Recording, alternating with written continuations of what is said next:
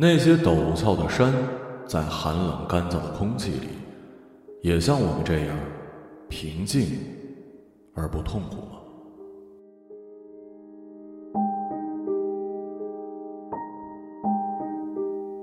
荷西在二十八岁的年龄完全成熟了，在那年漫长的春夏交接中，他得出这个判断：一个由非此不可到别样亦可的过程宣告完成，他觉得自己的身体闭合了。发育骤止，不会再朝任何方向生长。他在镜前盯着自己的身体，这个躯体似乎足够余下的时间去消耗。智力、骨骼、脂肪、皮肤的弹性、衰老的痕迹是明显的。他一只手握住自己的乳房，越来越用力，好像这是身体毫无感觉的息肉。他触碰每寸皮肤都是一种成就感，碎发疲惫地搭在颧骨。他厌恶镜中那张极度平静又被欲望催老的脸，只有镜前的灯开着，幽暗的空间配合着窗外的车流涌动声，是一种什么东西在缓慢下落的气氛。手机震动了两次，他没接。震动停止之后，他将手机调成了飞行模式。何西仰躺在白色床单上，白色的墙纸、白色的窗纱、白色的隔架、白色的空调、白色的烟灰缸。这是一间经济连锁酒店。离他的公寓不远，从窗口望过去就可以看到他们家。他在八小时前换了大门的锁，撬掉的旧锁没有扔，放在床头的小木柜里。套上卡其色风衣，从酒店出来，没下雨，路面却很潮湿。天庭最后的光亮在熄灭，他正逐渐朝着阴影行走。街上飘来烘焙店烤面包的香味儿。走到十字路口时，一辆出租车恰好停在他的面前，下来两个人。荷西拉开后排的车门坐了上去，司机问他去哪儿。绿地公园几个字突然蹦出，窗外有一辆载满了绵羊的卡车。两只羊的头从栅栏里挣扎着要伸出来，只要见面，他绝对不做出任何的抉择，只有被他揽进臂弯。男人的嘴唇吻过的地方都会朝男人投降。他想到他们在一起许多画面，只有赤裸相对的场景最真实，其他都是苍白庸常，而这种苍白和庸常又消散在新的一次交媾之中。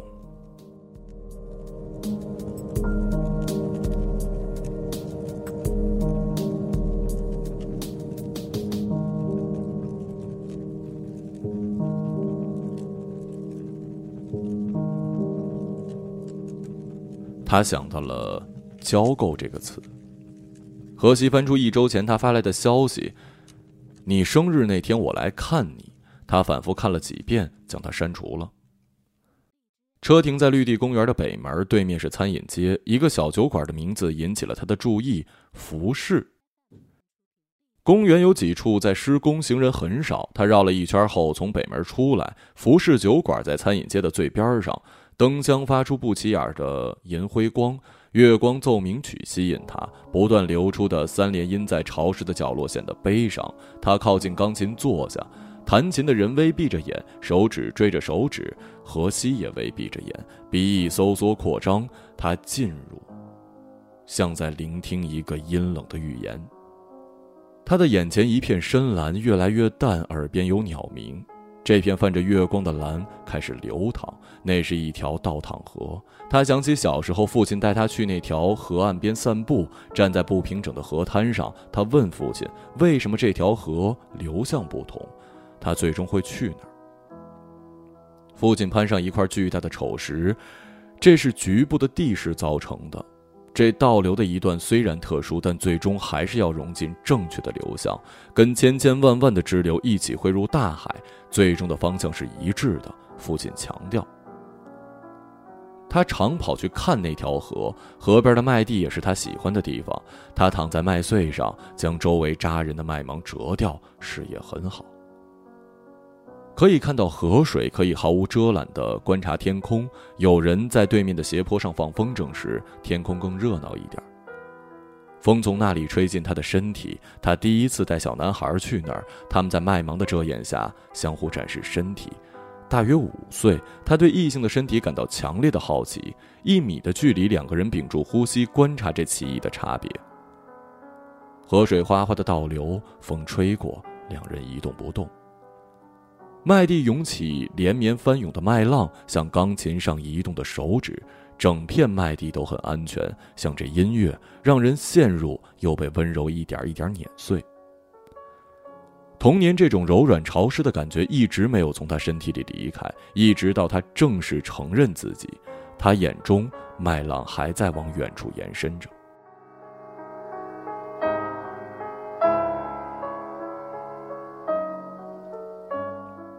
他盯着眼前蓝紫色满天星出神，他幻想弹琴的人停下来，坐在他的对面，让他来裁判自己。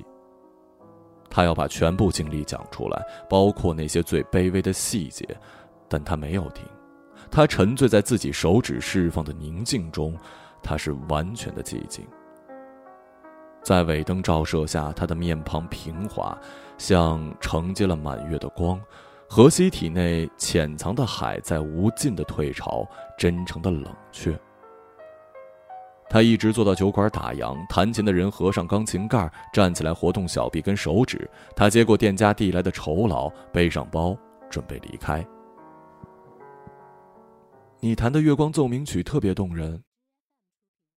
弹琴的人没有明显表情，用手指比划，动作很快，修长的手指划过时会留下掠影。聋哑人。他意识到这一点时，努力控制自己脸上的表情不瞬息发生变化。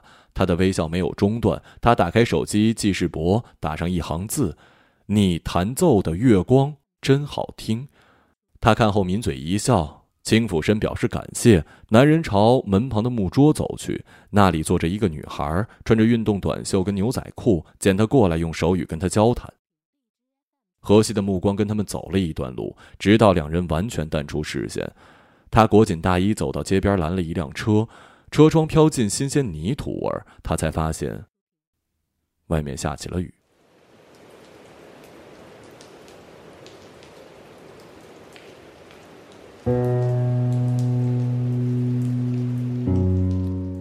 一阵急促的敲门声，他放下手里的半截烟。房东贝姨穿着她那件黑色吊带睡裙在门外，心情大好。他找荷西要回他的吸尘器。从贝姨出出进进隔壁的声响，可以预兆到将有新访客住进来。三室两厅，贝姨住主卧，荷西住次卧，还有一间书房空着。吸尘器的嗡嗡声从隔壁传出来，他关上门，继续读陀思妥耶夫斯基。推拉重物摩擦出刺耳的声响，荷西对新房客感到担忧。他跟贝姨适应了两年，才能像现在这样舒服的共处。第三个人会打破他们建立起的默契。荷西去关窗降低噪音。他看到楼下的车位，一辆银灰色，在等待驶入。贝姨离异独居，靠租金生活。贝姨收荷西的房租仅是同档次学区房的三分之一。他还有另外两套房产，不靠自己住的这套房赚钱。荷西看房子时，贝姨就说了，想找个顺眼的人作伴，大房子显得不那么空荡。荷西有一份设计相关的工作，他喜欢简约风格，白衬衫、牛仔裤，还有四季都穿的风衣，领子上的细银链和他纤瘦小巧的身材很搭配。他搬来这里时，期望焕然一新，换个环境总能有新的变化。房间采光很好，鹅黄色的墙面，他用亚麻色的布做窗帘，将床罩、书桌、小沙发都罩上同样的亚麻布，房间看上去格外的素净。新添两盆绿植，整个空间看上去很健康。他坚持阅读，用几个难挨的午夜通读了妥思妥耶夫斯基。他想用环境的浅白和思想的阵痛来压制身体。他从五岁就开始接收某种乐之感的身体。他喜欢坐凳子一角，喜欢骑自行车俯冲，喜欢夹着被子，那种由身体某个地方传递给大脑的愉悦感，让他止不住的幻想：麦田、河流、洒下的槐花，最后是一整片一整片的空白，只剩身体还陶醉在那不明的情绪里。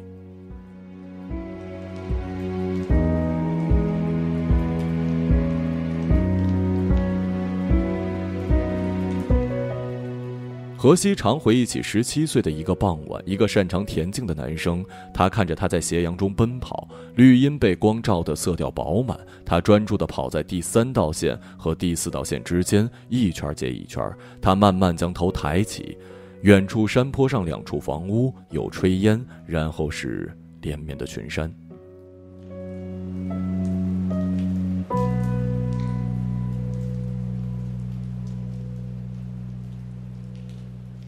他倒下，眼前是全部的蓝，风吹进他白棉布裙，有些发凉，整个身体一阵颤栗。他听到他的脚步声，笃定的敲击。他闭上眼，感受风的途径。他好像重新置身在那片麦田，风声变成了流水声。那条倒淌河正哗啦啦的漫过自己，他觉得自己在旋转。从那个男生开始，太多人穿过他。一想到那些被自己接引进来的人，他已不再非难自己，不再冲动的躁郁。那些错位片段带给的欢愉和痛感，让他止不住的幻想。他习以为常，他从麻木中坦然接纳了自己。他喜欢便利店里常见的一种黑巧克力，锡纸包装，白底金字，商标是三条波浪线。几年了。但凡有人觉得需要用钱弥补一点什么时，他都会带他们去买这种巧克力，以一口甜作结短暂的关系。他有许多个手捧巧克力的深夜和黎明，甜腻过后是隐约的痛，这对他而言是适度的抚慰。他不需要长久关系，幸福太形而上了，他从来不追求。荷西对贝姨有着复杂的感激。搬进来不到一个月，他开始带朋友回家。被一对脚垫上短暂停靠的高级皮鞋、凉鞋、板鞋、运动鞋视而不见，等鞋子消失，他便用抹布将脚垫擦拭一新。贝姨的话少了，荷西也很少跟贝姨共处一室。他早晨出门入夜归来，很少照面。有几次他伏在地上擦脚垫时，贝姨侧身靠在他卧室的门框上，沉默地看着他。屋子很静。抹布划过脚垫时，有水铺展开的清响。第一次和贝姨开诚布公地谈论自己，是在一个后半夜，雨很大。他从外面回来时，嘴角还沾着黑巧克力的浆。一排法筒灯亮着，贝姨穿戴整齐，坐在沙发的一侧，正对着进门合伞的荷西。他们相互盯着，伞上的水一滴一滴落在地板。茶几放着一壶红枣枸杞茶和两个倒置的玻璃杯。荷西挂好大衣，坐在沙发的另一侧。我最近常做一个梦。液体沿杯壁缓缓流入，颜色越积越深。一个看不见光的情欲场，许多赤身裸体的人在狂风中飘荡。长相狰狞的判官用他的尾巴绕过每一个人。那些人在招供过错，还有一些旁听者被要求做出激烈的回响。四周的灵魂在飘荡着、颠倒着、拨弄着，撞在断崖绝壁上，呼嚎着、痛哭着，发出那种呜呜的声音。我也在其中没有希望的飘着，像是坐船过海，不知道有没有岸。我看不到自己的身体，也触摸不到任何东西，就像这样一直的飘着、撞着，就这样一直飘着、撞着。荷西将玻璃杯递给贝姨。一直是这样吗？什么时候开始的？贝姨显得颇压抑。贝姨以前对这种女人有着自己的归类，从外貌、职业，甚至走路的样子，就可以一眼看穿的女人。她们的高跟鞋打地的声音，屁股的摆幅，还有那种眼角缝隙传出的哑信号，贝姨是见过的。眼前简约清爽的荷西，他无从判断，他只是观察、观察再观察。偶尔一个瞬间，让他想起自己年轻的时候和前夫相识时暧昧不清的场景。荷西的安静和泰然让他太疑惑了，他不能从任何方向辨识荷西。我早就不再胡思乱想了。他每次醒来时觉得头晕脑胀，除了眼睛外的器官都像被堵住，闷声。好像自己还漂在船上，那种感觉令人生厌。你为什么要这样啊？你不像是那种女人呢。贝姨不明白荷西在说什么。那种女人，何西柔和的看了一眼贝姨，贝姨对接下来的一切没有把握。他想自己的话是不是说重了？你说道德上不是你想的那样，人们身体里爱的强度被均衡的分配在不同的地方。我才轮到我是上帝打盹儿了，属于我的爱的知觉全部被放进了一个部位，只有阴道是提供爱气息的，其他的全部都是徒劳。我努力过，让人精疲力竭，这是很难启齿的，但不是你想的那样。我不图他们任何东西，这种需求不是固定伴侣可以满足的。我若长久跟他们交往，产生感情，最后一定会很深的伤害对方。性爱几乎疯狂的是我唯一的可以从这个世界上获得的开心事儿。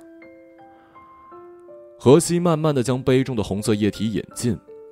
我的生活糟糕透了，我也糟糕透了。除了死，我还没有办法可以停止这一切。贝姨听懂了这些书面话，她想问的太多，但修养压制着一切。她竭力的避免展现出好奇、审视和同情。贝姨也有自己的隐私，她了解那种想倾诉又不想被评价的感觉，所以她尽量展现出平静。那晚，贝姨没有再问下去。两人喝完了那壶红茶，中间添了两次水。荷西不再带人回家，即使贝姨的态度让他有一种松弛感，他会跟贝姨聊自己的事儿，聊自己搬来这个城市之前的事儿，大学时谈过的男朋友和分手时两个人的歇斯底里。崩溃，他见得太多了。荷西谈到他的童年，但他绕过了那条河和麦田。对他而言，那里是一种寄托般的存在，需要小心翼翼的收好。荷西讲了许多因与他人不同而隐藏起来的喜好，贝伊私下也了解过。他跟荷西聊天时，也能添进生理学之类的理论去解释这一切是正常的，只不过不常见而已。贝伊会感慨自己的婚姻。他说：“落得独身是前夫作孽太深。”荷西和贝伊一开始就有一种默契，只听不问，谁都不会主动去探问对方。两年时间，两人生出一层说不出原因的相互怜惜，谁都不明示，也没有精力去暗示出更好的出路。有些事情只有反复的思考，直到接纳，这个痛苦的过程就是最好的方法，别无他法。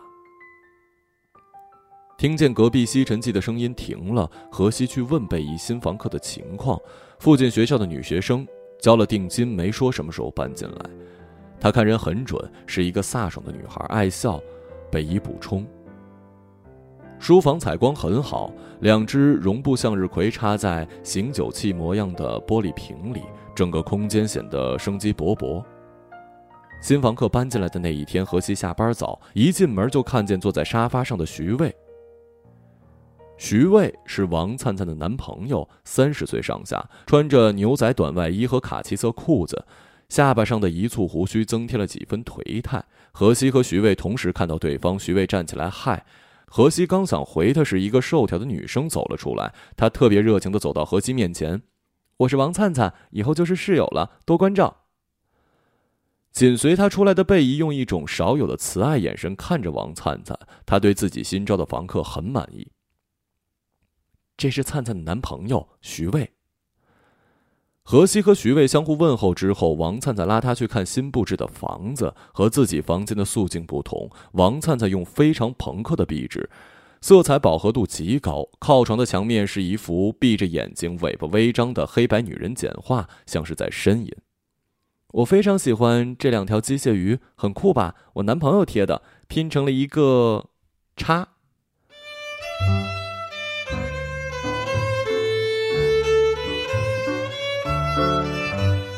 王灿灿的性格与这房间的采光一样明媚。才刚见面，他那好似与生俱来的热情，足以让人快速的从不自然到卸下尴尬。王灿灿读大四，房租是徐渭在付。徐渭是民航的空乘，国内航线，大部分时间飞在天上，一落地就会来看王灿灿。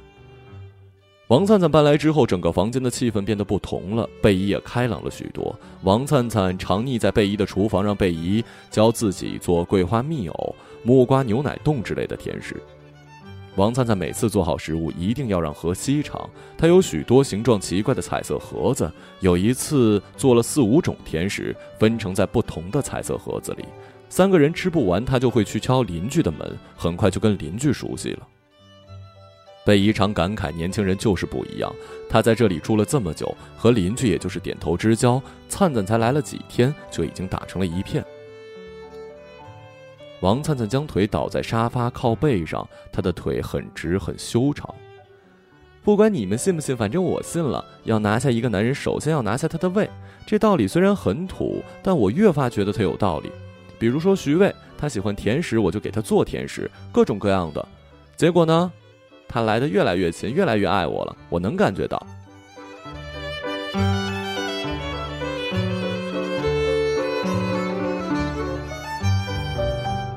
他跟贝姨说话的声音很大，荷西在自己卧室里可以听得一清二楚。徐渭确实是有魅力的。荷西回想他们第一次照面，圆寸发型、高大的身材、那簇胡须让人很难忽视，平稳的面部表情、深邃的眼神。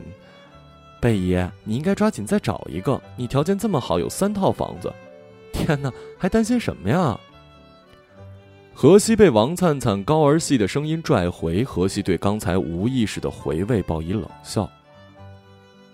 像风过湖面泛起的波澜，王灿灿的加入表面上给贝姨和何西带来了一点活力，但各自真实的生活依旧如常。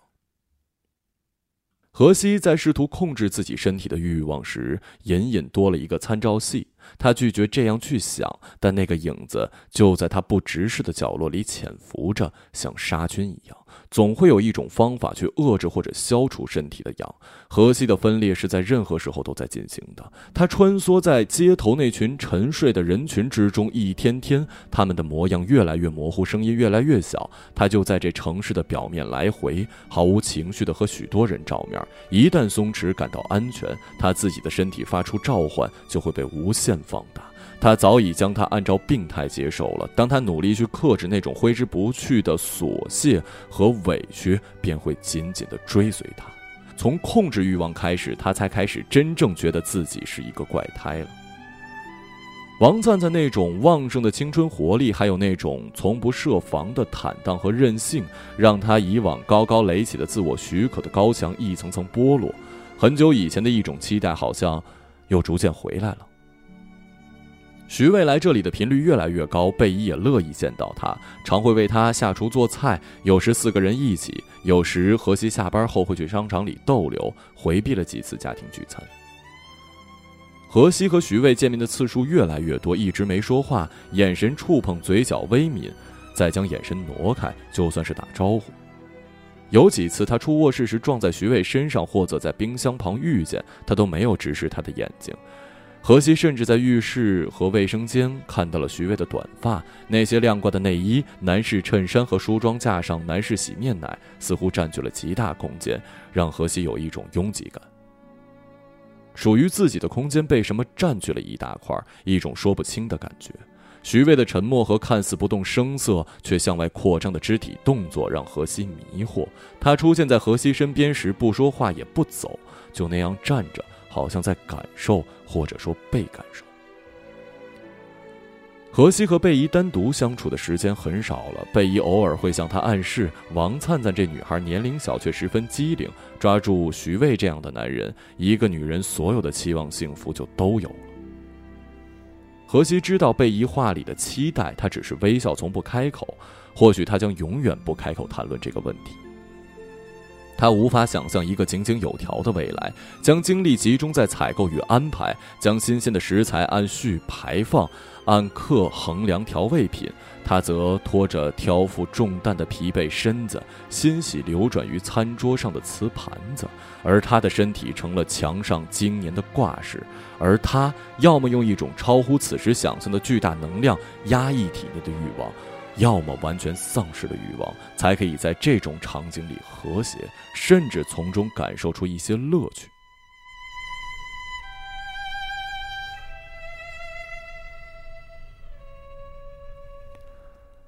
他可以理解贝姨，即使贝姨知道荷西这种不受控制的欲望是病态，但贝姨还是隐约觉得万事不要太较真儿，忍忍就好，人生就是这样完成的。这似乎也没那么重要。贝姨的暗示是好意，荷西以前极度反感这种好意，他现在可以缓缓的接受了。不再那么凌厉，学着木讷一些。他在贝姨那里收获到的宽容，已经是他从前难以想象的。贝姨在他内心深处添了一处空缺，像是母亲应有的那种柔软。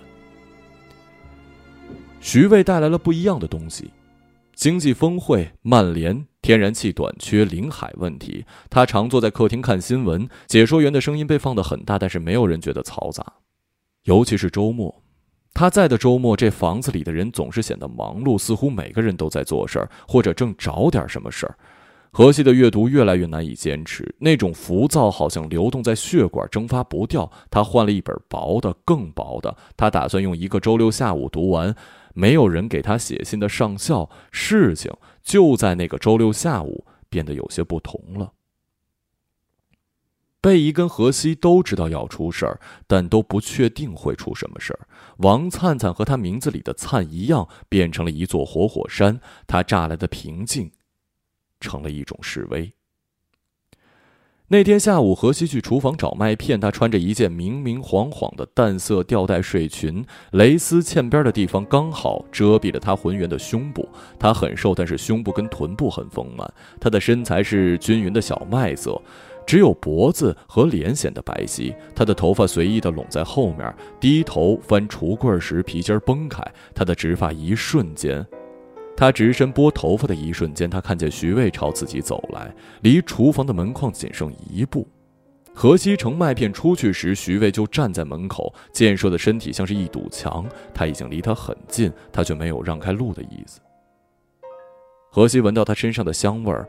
和某一个她以前约过的男人是同样的香，内敛而陈旧，像是陈木独有的香。两个人没有说话，荷西低着头，他感到徐渭的目光在他的头发和身上游曳，他却不急于打破这种气氛，依旧没有说话。良久，何西抬头看了一眼徐渭，徐渭脸上舒展而宠溺的表情，竟然让他有一些害羞。他歪过脸笑了笑。徐渭正要开口说话，大门响了。王灿灿风风火火的开门声和钥匙上叮铃的配饰撞击声，让何西有一些局促。打扰。荷西侧着肩膀，想从门框和徐卫身体的缝隙中滑过去。徐卫很淡定，他转身走出去时，王灿灿正站在客厅中间看着他们。荷西从厨房出来，朝王灿灿打招呼：“回来了。”楼下割草机巨大的噪音突然响起，那种可以穿透任何墙壁的隆隆声。王灿灿看着他的眼神，像是猫头鹰发出敏锐的冷光。贝姨午觉醒了，出来倒水，立刻察觉到客厅有一种异样的气氛。他看了一眼正在进自己屋的荷西，荷西抿抿嘴。贝姨又看了一眼立在客厅的两个人。荷西继续翻书，水逐渐将麦片浸湿。荷西用勺子将结块搅开，玻璃杯中。浓白色的液体旋转成一个漩涡，中心在无限的向下。盯着看久了，自己好像也旋入其中。他不想去想徐渭刚才举止的动机，他真实感觉到两人在那一刻产生了一种微妙的维系，像一种莫名其妙的声波在两人之间传递。没有言语，当然也确实没有什么可以彼此言说的。的确，什么都没发生，甚至两人唯一说的话是打扰。何西想到王灿灿的表情有些无奈，但到底又有一种只身穿越风景般的畅快，一种控制者的胸有成竹，让他变得安静。他没有过这种感觉，他跟异性从来只是身体器官的交流，极少情感来往。身体上的交流是没有具体语境的，他就是只要最纯粹、最简单的欢愉。他很畅快地读完了这本书，窗外一成不变的风景，割草机巨大的噪音丝毫没有影响到他。这声音像是夏日的调味品，是麦田里的风，都是应有的。美感，他想到了这个词儿。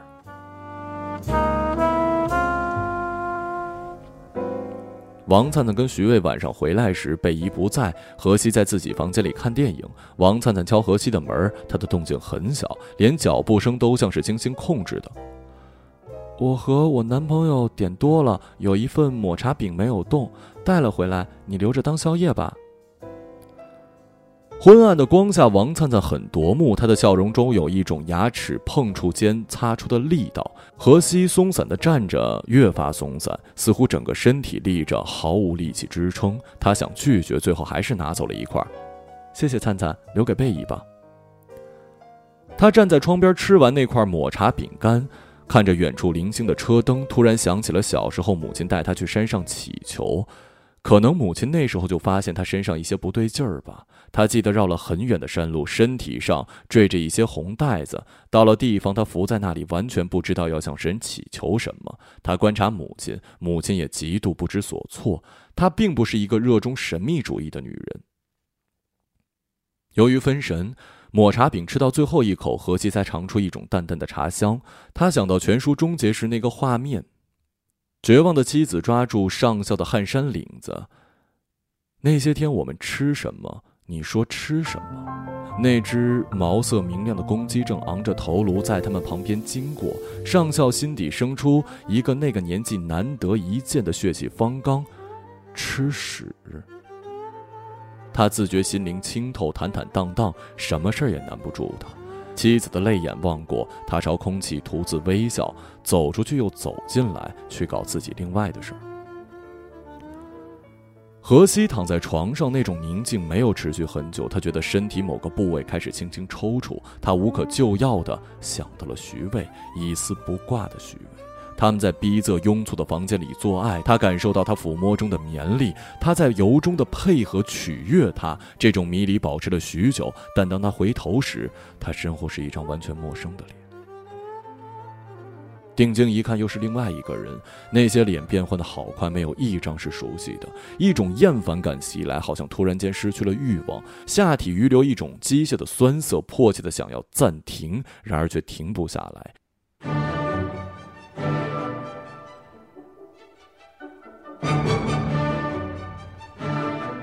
整个空间在融化，他看到那条倒淌河奔涌的河水逐渐变成黑色，越来越乌黑。整个麦田、山坡、天色都被染黑，他好像也随着水流而下颠簸。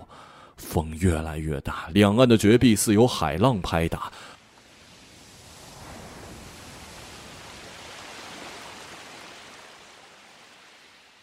父亲说过，即使倒淌河，最终也会汇入大海。这就是大海的声音吧。岩山一转，狂风大作，又是那种飘荡的灵魂。他这次清楚的感到自己和那腐朽气息保持着距离。他观察。这荒诞阴森的场面，在他眼里，那些猩红怒火般的气烟缭绕在上空，里面的黑影颠倒着、拨弄着，撞在悬崖绝壁之上，哭嚎着、痛哭着，发出呜呜的声音。他在极力寻找，他隐约觉得自己也置身其中，什么东西打在身上，像是麦粒。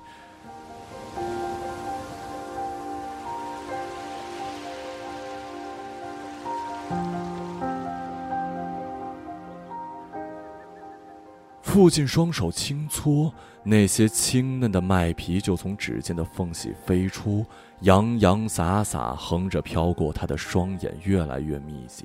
在泛青的图景中，他又看到一个人影，高强度的背光只留出一个轮廓，徐渭。他正撩起那溪水，撩出水花，那水花好像带着悦耳的笑。就在他要回头时，他分辨出那是王灿灿的笑。一切都在粉碎，一转是父亲，一转是徐渭，两个人在他瞳孔里交替，越来越远，变成小点儿，融进飞过的碎片里。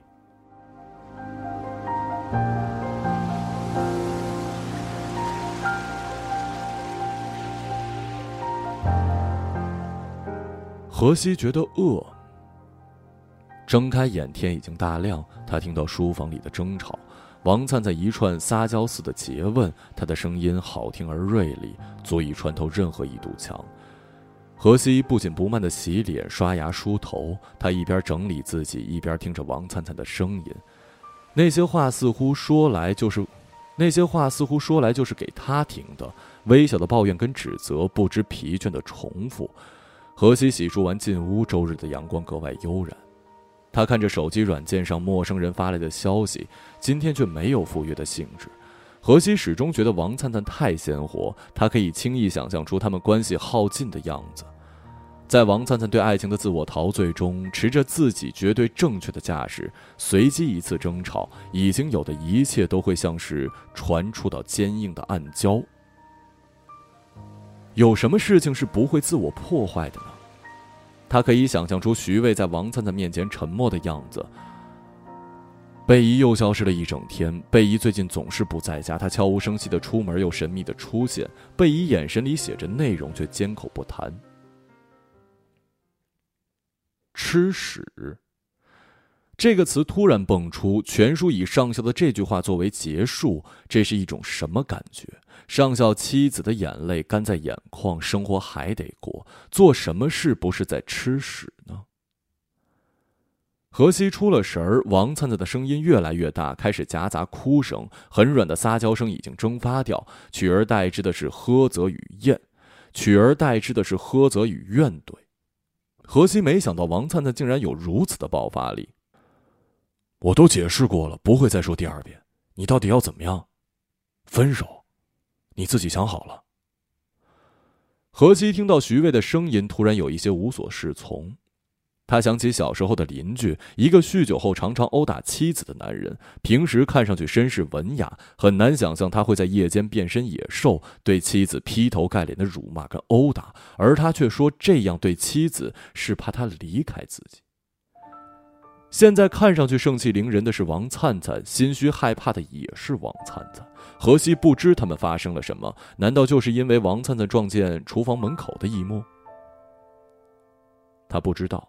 但他跟徐卫确实什么也没有发生，甚至没有说过话。何西不想继续尴尬下去，他出门时制造出不小的动静，自己一时也解释不了自己这种举动。眼前的阳光、人群、喷泉和空地像组合融洽的拼图，不用看别人和自己的表演，放松下来时才觉得出一种怅然的疲惫。何西还不知道，那天早晨只是一种启动仪式。以后但凡徐渭来，王灿灿的态度就变得很极端，不是跟他大吵大闹，就是不分场合的黏腻。王灿灿刚搬来时的气氛早已不在，贝姨对徐渭也变得平静，四个人几乎没有再坐在一起吃过饭。何西明白了，贝姨知道他是什么人，于是把他想成了什么人。贝姨一定是以为自己跟徐灿发生了什么，王灿灿才会变成现在这样。他跟王灿灿比，王灿灿看上去更可信。贝姨不问何西，也不主动解释这件事，主动去说，总有一种欲盖弥彰之嫌，笼罩几人之间的迷雾，让何西窒息。王灿灿交了一年的租金，也就是在这一年，他们三个必须相处下去。而徐渭在天上飞累了，落地还可以选择来这里，还是回单位的宿舍。有那么几个瞬间，何西后悔自己将许多事情告诉贝姨。何西知道交浅言深是大误区。为何那晚会朝贝姨吐露心事？他也没有得出一个准确的缘由，但他确定那晚的倾诉使他心中的负担减轻了不少。王灿灿在家也不那么随便了，穿戴整齐，金融装置。即使徐渭不来，他也努力地展示自己的容貌与年轻。何西与徐渭多次碰面，依旧只打招呼，没有交谈。王灿灿那边依旧大波大浪，贝姨像是一泼人工湖。荷西又认识了三四个新朋友，他们去选定宾馆，依旧是画着三条波线的黑色巧克力。荷西逐渐发现自己心不在焉，他本以为再难获得以前的快感，是因为自己生理期的原因。但因为一次约会结束后，他才知道根本不是那么回事儿。他看着那个男人离开，竟然产生了一种巨大的孤独，一种落魄的无所归属的空缺感。他多希望那个人能留下来，或者任何一个人留下来，坐在他的身边。他的脑海中浮现出徐渭的脸，这种感觉难以褪去。他开始疯狂的赴约。他约的最后一个男人是一个工科博士，他跟他提出在一起，两个人一起改变。回归那种无聊却正常的恋爱生活吧。他说他只想要黑巧克力，他买了满满一十袋的巧克力，在便利店的灯箱照不到的黑暗处递送。他迟疑的手伸过来，让荷西再考虑考虑。他支在空中的胳膊，那晃晃颤颤的便利袋，让荷西二十六年第一次感受到强烈的混乱。悬在空中的袋子像是一只摆钟，不停歇地在他心中晃。荷西接过袋子，转身就走。回去的路上，他想等吃完这些巧克力，一切自然就忘了。他回去打开袋子，发现那个人把便利店所有种类的巧克力都买了一个：牛奶的、榛果的、葡萄干的、酒心的、焦糖的，唯独没买他说的那种黑巧克力。巧克力中混着一张纸，纸上是一串电话号码。在他们那个潜藏海底一般的圈子里，从来不会有人留下联系方式，那等于将自己全部浮出水面。那些天，有种东西不停地在荷西脑中晃，即使在他工作时也不会停。几天过去，整个人有一些恍惚，体内那个自己总是在极力地顺着袋子向上看，提袋子的人嵌在刺目的白光之中，身形模糊。贝伊发现了荷西的变化。荷西用他有的一切在自己身上修了一座房子，里面供着他的神明。那种与众不同的自我确认是贝伊从未见过的。他不在乎，更不害怕任何外在的指责，而要他垮掉，只有他自己拆掉自己的墙面。贝伊发现荷西的体态和眼神散发出一种不知所措的漫卷和犹疑。贝姨的第一反应是这跟徐渭有关。徐渭已经很少来这里，来了也不会待很久。王灿灿除了偶尔有几节课，总是宅在屋子里。那次可能的误会已经过去很久，何西依旧能感觉到王灿灿或明或暗的跟他较劲儿。王灿灿不停歇的展示他拥有的一切，尤其是跟徐渭的感情。荷西丧失了热情，他冷眼看着仪式之内所有真情假意的表演，有时觉得厌倦，他就一个人去街上散步。他尤喜欢雨夜上街，每个人栖身一柄伞下，那一方空间让他感觉安全、宁静。他也为别人感到宁静。一场雨的冲刷就是一次自新。荷西梦到徐渭的次数越来越多，每次醒来，体内似有无数只虫在啃食，痛而痒。他翻来覆去之时，那种由内而外的热烘中又有一丝甜。荷西再也没有约过任何一个人。他想到曾经与许多人的接触，忽地生出了嫌弃。黏腻的汗水和粗重的喘息声包裹着他。他开始一遍一遍冲刷自己。他裸身站在浴池中间，越用力搓起身体，越容易想到徐渭。触碰片段一次次重复，时间断成碎片。他跟他的各种安静无语的照面交织出现，唯一相同的是徐巍的那道眼神。他盯着花洒，水中似乎也有一双眼睛在盯着他。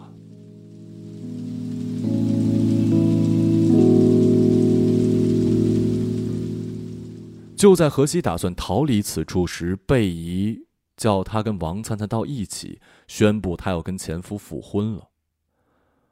王灿灿盘腿坐在沙发上，磨着脚指甲，停了几秒，像一个察言观色的孩子，低眉看了贝姨一眼，没见有人说话，又开始磨指甲。荷西跟贝姨对视。许多有关贝姨前夫的画面在他眼前放映，抓住贝姨早年的把柄不放，争吵、家暴、外遇，带外面的人回家争家产、打官司，那么多婚姻的暗疮似乎在刚才时间流中得到了平复。贝姨看上去已经跟自己的各种面目和解，如今要复婚。这是荷西从来没想到的桥段。荷西跟贝姨相互注视，直到贝姨的目光开始闪躲，一抹不易察觉的难为情在眼角闪过。荷西不知是喜是悲，话都卡在胸腔。贝姨没有进一步解释，她要收回这套房子，愿意退回租金并支付赔偿金。为不伤和气，她给出的金额很可观。祝贺姨，这是大好事儿，就是刚跟你们住熟，又要搬走。没事儿，我先搬回宿舍住几天，再找其他的地方。王灿灿说完，贝姨笑了。贝姨往三个空杯斟了红枣茶，手有一些晃，水倒出杯口。何西觉得贝姨笑得很勉强，但他也说不出其他话。那些交心长谈的晚上，一经说到之前的婚姻，贝姨的眼泪大颗大颗的从眼眶里抖出来。贝姨那种愤愤而凄凉的样貌还十分生动，如今改换上这浅薄的笑容，就打算把那些事情抹去了。何西感到胸闷，他将眼睛挪去窗外。王灿灿进了屋，客厅只剩下贝姨跟何西。两个人沉默了许久，何西想主动说点什么。他知道在贝姨的事情上自己并不具有审视的资格，所以无非是提醒他确认此时感觉的有效性。贝姨并没有讲前因，也没有要解释的意思。见了几面，挺好的。嗯，真的挺好的。他见何西盯着窗口没反应，又补充：“现在不同了。”何西看着贝姨，火山将发之际遇上了瓢泼大雨。何西心中只余一点低朽的青烟，致得他眼眶温润。王灿灿在屋里大声讲电话，电话那头应该是徐卫，他们在商量找房子的事儿。王灿灿很大声的说：“找独套房子，小点没事儿。”在跟贝姨的对视中，他晃神一下，贝姨往王灿灿的屋子方向看了一眼，起身进了厨房。傍晚飘雨了，雨落在窗沿有序滴答声使餐厅里的吊灯白光暖了一些。贝姨专门下厨做了海鲜和冬瓜牛骨汤，摆了四人的碗筷。王灿灿说：“徐卫今晚飞成都，不够时间来吃晚餐。”三个人就安静的吃着食物，餐具发出声响，混合着雨声，在清淡的光中，一切显得客气而又得体。吃完饭，贝姨跟何西洗餐盘，王灿灿抹桌子。贝姨，我们什么时候搬呀？哎，有些伤感。没事儿，贝姨，你尽管说吧，我们都方便。何西补充：“可以的话，就这几天吧。他现在没啊，我打算让他住进来。”王灿灿挂好抹布，抱着贝姨的腰：“好，我的好贝姨，我会来看你的，不要忘了我。”何西走进洗手间，他盯着运动中的智能吸尘器，灰色的圆边，黑色的实心儿。他盯着它挪动转圈，从床角进去，从另一边出来。他想象着他吸走发丝、皮屑、灰尘的过程，宁静的更新，有一种如释重负的清洁感，一种彻底的疲惫。他不知道离开这里能去哪里过渡。暂住旅馆，去找新的住处、新室友、新关系、新站牌、新路线，一切都要重新开始。他开始打包自己的衣物、护肤品、书籍，留下植物、窗帘和一些简单的装饰品。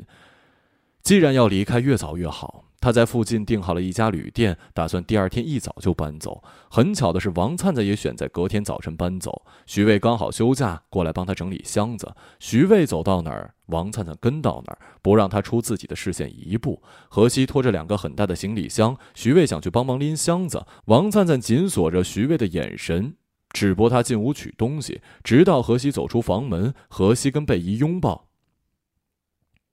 走啦，姐姐再见。王灿灿朝他喊。走出小区的大门，何西想起了那袋巧克力，他只吃了一块，其余放在了书桌柜子里，不要了。走了几步，又停下，不知道有什么东西牵引他。他有一种慌张和落空，好像遗落了极其重要的东西。他已经记不起给他巧克力的男人，只是那种晃悠的感觉和眼神，好像拉着他必须要返身回去。他将行李存放在门房，上了楼。电梯很慢。他盯着数字，一个一个攀升，又一个一个下降。今天这么早啊？邻居大姐买了早餐和青菜回来。啊，刘姐，我要搬走了。邻居一愣，毕竟何西在这里住了很久。跟姐说，是不是要嫁了呀？见何西没说话，换工作了。姑娘，无论在哪儿，祝你节节高啊！何西踏出电梯，邻居在电梯闭合的一刻冲他喊：“楼道里传来王灿灿的声音，你管人家住哪儿呢？他跟那么多人睡过，随便去其中一个人那里啊。”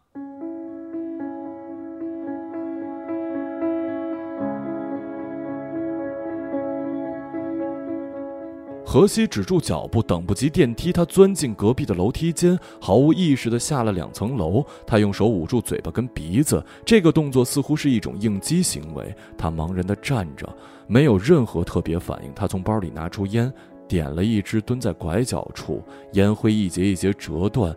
烟燃尽后，他起身上楼。贝一见何西进来，又笑着迎过来。何西绕过他，忘东西了。他进了自己卧室，扯下柜子上画报的一角，写上自己的电话号码。他找到了那袋巧克力。出门时，徐卫背对他站在王灿灿的门口。他走到徐卫身后，把写着电话号码的纸条塞进他的裤兜。徐卫感到一双冰冷的手，他没有回头，也没有动。何西下楼，顺手将巧克力扔进了垃圾箱。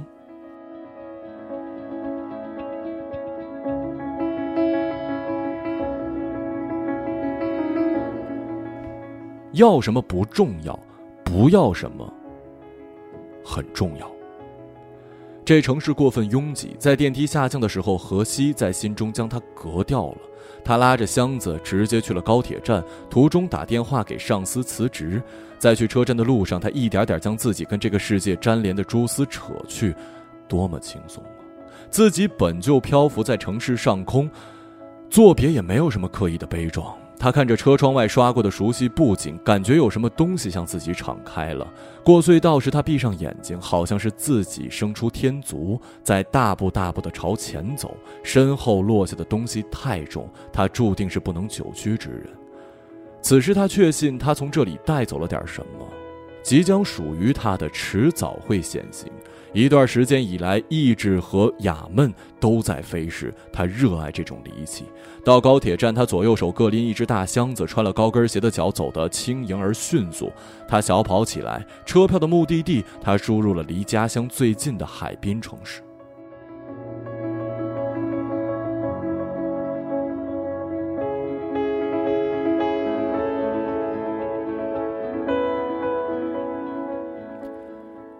徐渭找来的那一天比何西预料的早到两个小时。他站在楼下接过他拎着的西瓜，两人没说话，进了楼梯口。何西将手伸进他的臂弯，挽着他上了十七楼。他打开门锁后，徐渭从背后抱住他。徐渭格外沉静，他像一个疲倦的软体生物，趴在他的背上，没有任何动静。何西让徐渭坐在沙发，他站在客厅中央，光恰好照在沙发和地板，一切都雷同。但这房子是何西自己的，他不用小心翼翼，更不用仓皇的掩饰。他身上的衣服一件一件褪去。徐渭看着他，他的身体在光之中显得透彻。他不算白，却有一种干瘪的妩媚。三个日日夜夜没有出家门一步，这是何西这么久以来第一次和一个男人相处。男人给他做饭，坚持要他靠在厨房门框上。他对男人说自己爱吃辣，不喜欢甜。他躺在男人大腿上看电视剧。男人给他讲小时候的梦想，在阴森森的古树和岩石中间建起一座小屋，屋顶要有倒垂的藤蔓，做一个足不出户的世外高人。男人唱歌跑调，一边笑一边唱完了整首情歌。男人关着手机，两个人心照不宣，没有说一句那个城市的人。还有事。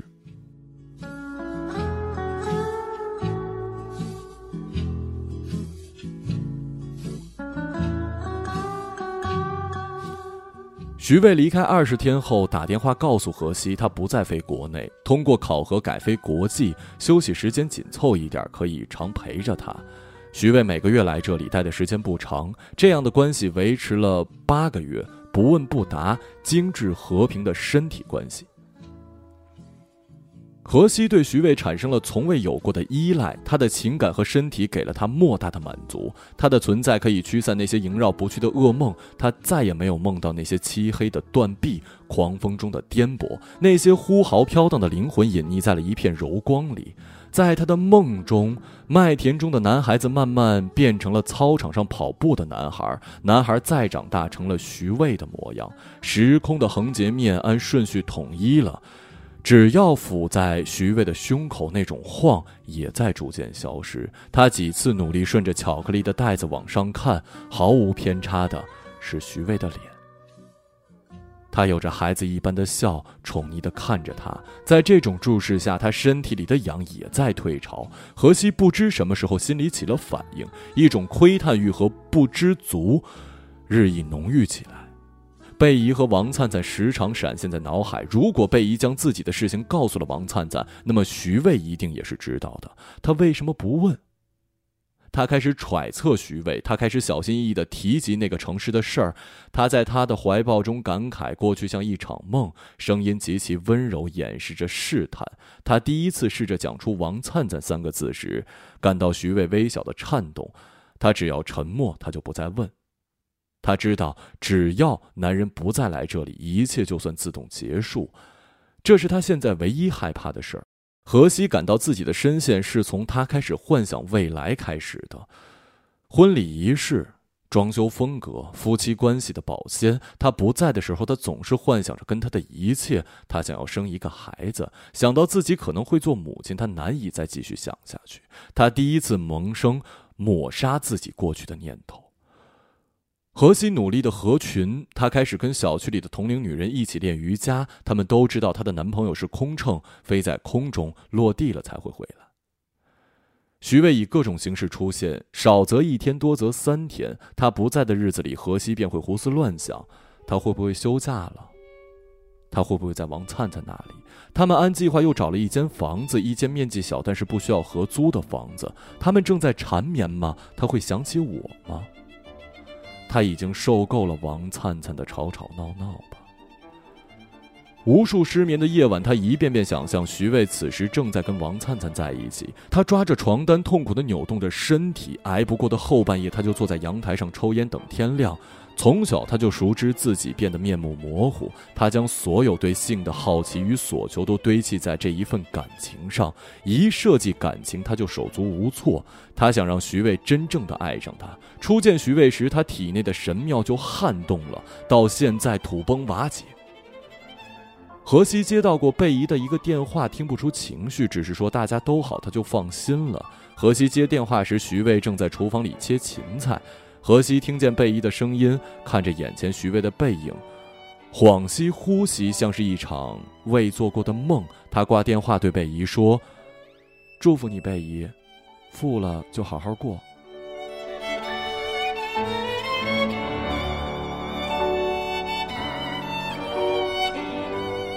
他试着跟徐渭谈了一次未来，徐渭非常吃惊：“你怎么变得跟他们一样了？”何西不知道他们是什么样的，自己又是什么样的，但他告诉自己。徐渭能这么远跑来找他，一定是有感情的。他开始读不进去任何书，除了上班，其他时间都待在家中。他回忆和徐渭的一切，幻想无尽的幻想。他甚至幻想在一次高潮后跟他双双死去，死在一片深红的光里。当人们发现赤身裸体的他们，或者永远不被发现，那时候这段感情才算真正的有始有终。徐渭出现的次数越来越少，何西忍不住给他打了电话，回应永远是正在通话中。他用一切已知的消息搜索徐渭，在他工作的航空公司官微下看到一个昵称叫做“午餐后航行”的人。在此之前，他已经翻过几百人的微博相册，“午餐后航行”正是徐渭。屏幕上的九宫格照片是他跟王灿灿的婚纱照，上传于两个月前。徐渭穿着蓝色的礼服，王灿灿笑得还是那么放肆。海边的巨石与海岸线上的落日融为一体，王灿灿的头纱被风吹起，飘在空中。何西顺着徐渭的微博找到了王灿灿，他的微博中全是跟徐渭的恩爱照片，每周都有，从未间断。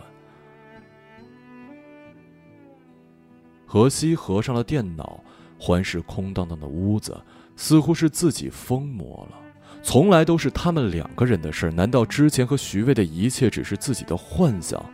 他发魔怔一样给徐渭打电话，听到提示音他就按掉，然后继续拨那一串数字。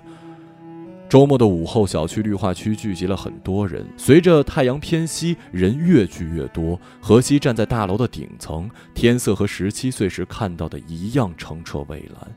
他踏在外沿的水泥台，楼下的人倒吸一口气。他走来走去，楼下的人也走来走去。他想离天空近一点，他要化成一抹蓝嵌进去。他想那个飞在空中的人。他朝天空挥挥手，头顶的蓝色将他从幼儿园到现在串联起来。河西的记忆。在翻腾，所有的感觉伴随大量的画面一一袭来。他觉得原创的生命就此要结束，以后如果有以后，那就只剩下重复和回忆。累了，创造力和身体一样要枯竭了。危险！顶层的人注意，请走下水泥边缘。放心，一切都会过去，一切都会好起来的。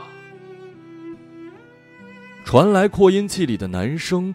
荷西看着点点人群熙熙攘攘聚在一起，有手掌大小。再往远处看，那些小人在缓缓移动。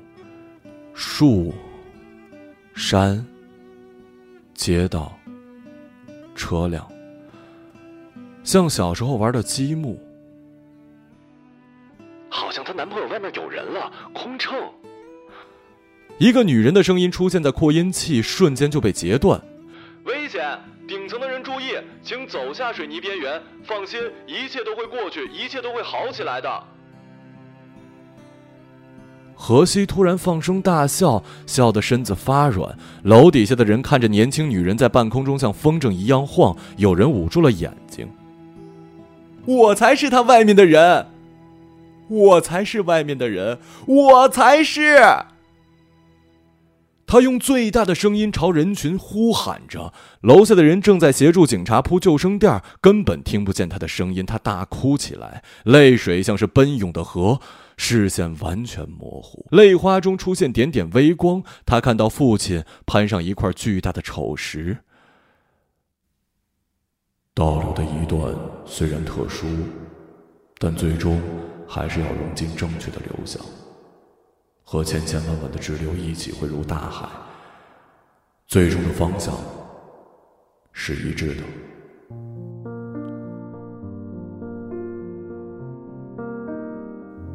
父亲的声音从天上传来，铿锵的声音指引着他，一遍一遍重复。在昏睡过去之前，他用尽全部力气睁大眼睛。一架飞机。正从当空驶过。他们为何离去？那声再见，竟是他最后一句。二零一七年六月十四号，于西安。当一个人成了谜，你不知道。就像你不知道这竟是结局。一个朗读者，马晓成。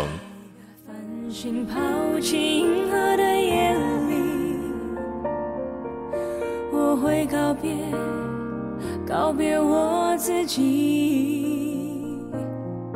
因为我不知道，我也不想知道，和相聚。之间的距离。当一辆车消失天际，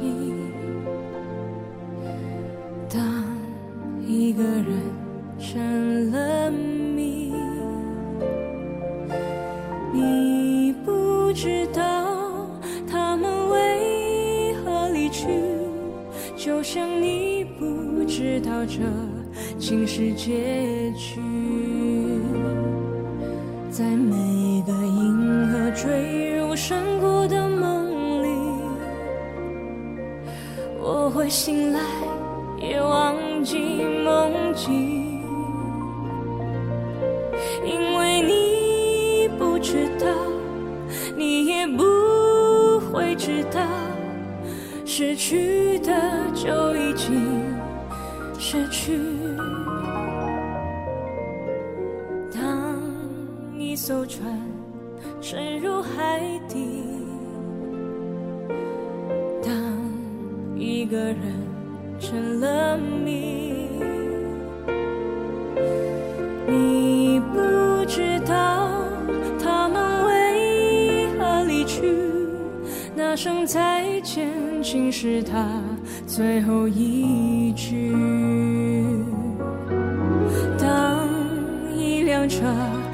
是天晴，当一。个人成了谜。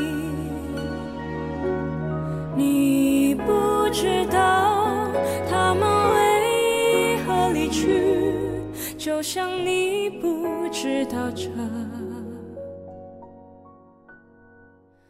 竟是结局。